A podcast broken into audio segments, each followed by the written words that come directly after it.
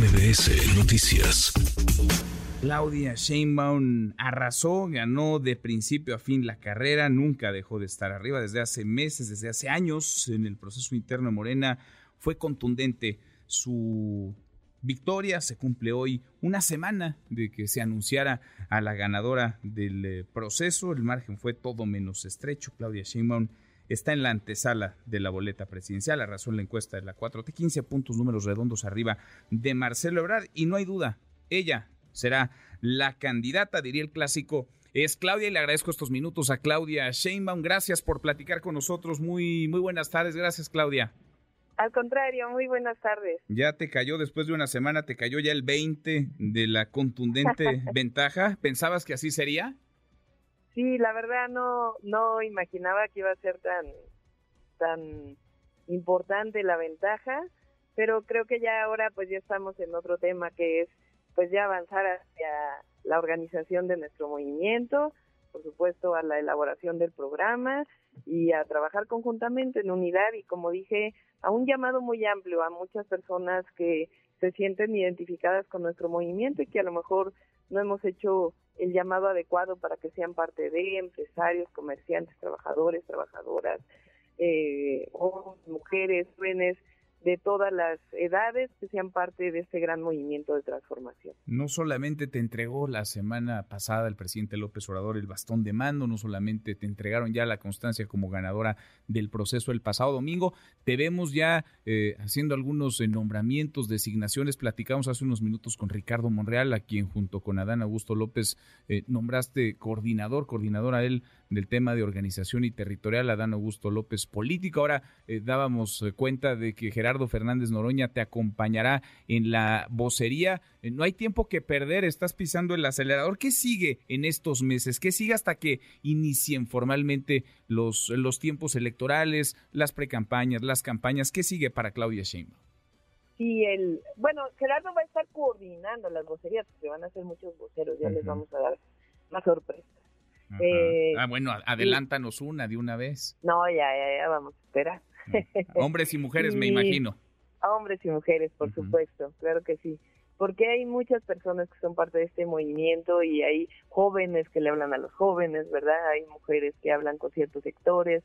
Entonces Gerardo también nos va a ayudar en el enlace también con muchos movimientos y organizaciones sociales y civiles y muchos otros más que se van a integrar ahora a la coordinación y al trabajo. El domingo vamos a iniciar nuestro recorrido parece que iniciemos por Michoacán y vamos a ir a Oaxaca, pero va el presidente Andrés Manuel López Obrador el domingo y no queremos pues ahí que haya ningún problema, en realidad pues partido es partido, gobierno es gobierno, entonces eh, decidimos cambiarlo, parece que vamos a ir a Michoacán, en esas estamos en este momento, ya les informaremos con todo detalle. Y se trata primero de hacer reuniones internas para que todo el mundo sepa cuáles son las tareas, cómo nos vamos a organizar y después eh, una reunión amplia en donde estamos invitando a firmar un acuerdo por la transformación, que esto es algo muy importante, a todos los sectores de la sociedad, a personalidades muy importantes de cada entidad de la República, que ya me han estado llamando, que quieren ser parte de este movimiento, y, e incluso personas de otros partidos políticos que quieran ser parte de nuestro movimiento. Abiertas entonces las puertas a todos los sectores sociales, a las organizaciones, a quienes vengan también de otros partidos. Eh, Claudia, estoy platicando con Claudia Sheinbaum. Así es, por supuesto hay que hablar con ellos, pero hay muchas personas que no se sienten a gusto en, en otros partidos políticos, particularmente en el PRI y el PAN, porque a mí el frente opositor en realidad pues es el PRI y el PAN juntos y un poco del PRD que todavía está por ahí. Son ellos en realidad y ya no se sienten identificados ni siquiera con el proyecto. Entonces, que están buscando otro espacio y por supuesto que vamos a abrir las puertas del movimiento, eh, siempre pues con esta coordinación política para ver quiénes son, de dónde vienen, también siempre es importante, pero muchos empresarios, libres pensadores, religiones, todos. Este es un movimiento muy amplio que quiere que México siga caminando por el camino de la honestidad, sobre todo, de erradicar la corrupción y de seguir caminando para disminuir las desigualdades y la pobreza en nuestro país. Mm, ahora es abrirle las puertas a quienes están afuera y me imagino también eh, invitar a quedarse a quienes están eh, dentro. Nos llamaba la atención ahora eh, informábamos sobre este encuentro que tuviste con diputadas y con diputados, la presencia de algunos legisladores que serían afines a Marcelo Ebrard o cercanos a Marcelo Ebrard, el diputado eh, Javier López Casarín, por ejemplo, la diputada María José Alcalá, Salma Luébano, estuvieron ahí contigo, estuvieron ahí hoy con, contigo.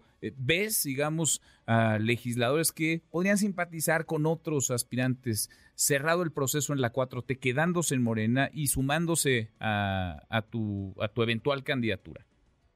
Sí, primero, eh, sobre Marcelo Ebrard. Es una decisión de él y como yo lo he dicho, las puertas están abiertas hasta que él eh, tome una decisión en todo caso de no querer ya ser parte de Morena. Y a todos los diputados y diputadas, nosotros tenemos, pues, muchos están interesados en seguir siendo legisladores o seguir siendo parte del movimiento. Y fue el llamado que les hice, que este es un movimiento amplio, si estamos abriendo las puertas a muchos que no han sido parte del movimiento, de su formación, pues también a muchos otros que son parte ya y que se sientan que son parte del movimiento. Aquí eh, no se excluye a nadie, al contrario, todos nos hacemos falta. Están abiertas entonces las puertas para él y para otros, pero para Marcelo ahora siguen abiertas las puertas de Morena. Así es, es una decisión de él, no es de lo que vaya a decir el partido, pero es una decisión de él y para todos aquellos que lo acompañaron en este proceso también. Este es no aquí todos hacen falta. ¿Te, contestó, por cierto?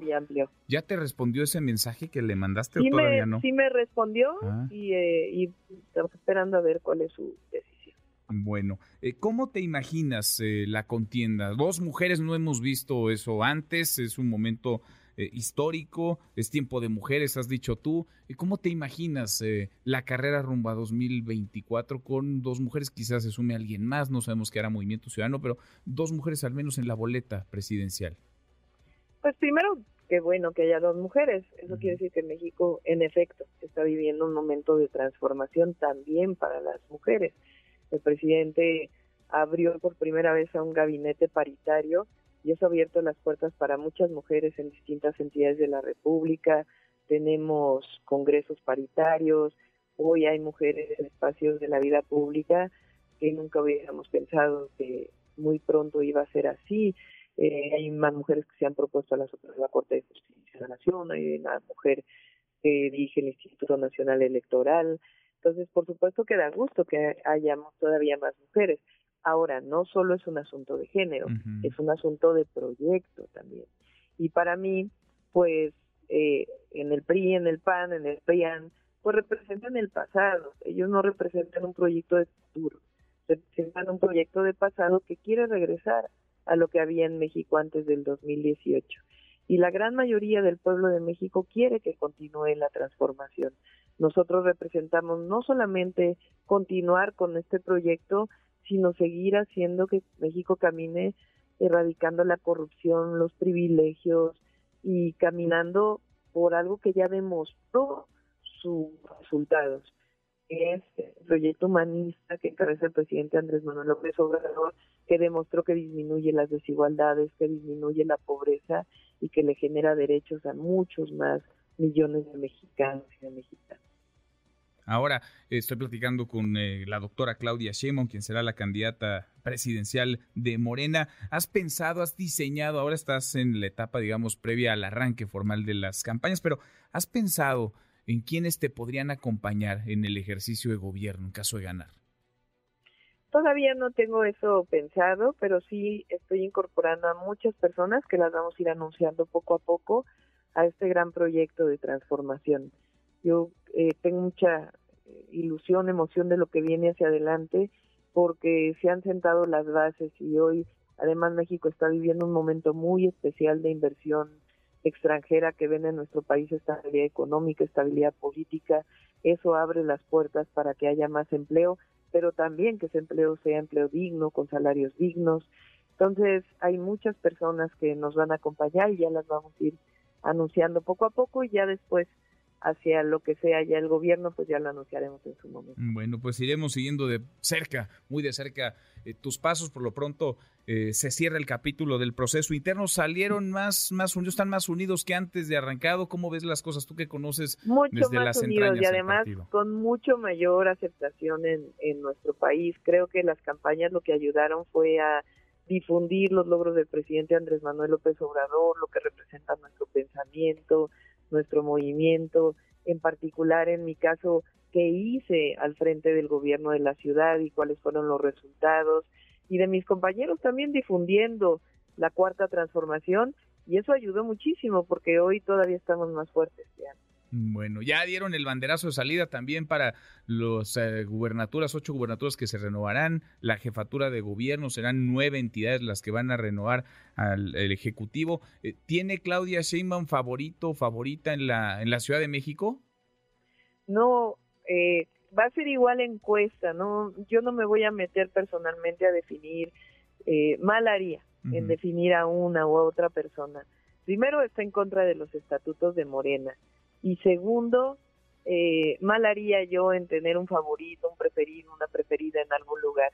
Este es un proceso en donde las encuestas han mostrado su resultado. Nosotros ganamos 23 gubernaturas, tenemos hoy del movimiento y en la mayoría de ellos, con excepción, digamos, de eh, San Luis Potosí, que gobierna el Partido Verde, pero que es parte del movimiento, en todos los casos fue decidido por encuestas. Entonces, eso es muy importante y así tiene que seguir para todos los puestos de elección popular que se vienen hacia adelante. Bueno, entonces quien resulte, que todo apunta sería Omar García Jarfush o Clara Brugada, va a tener el apoyo de Claudia Sheinbaum.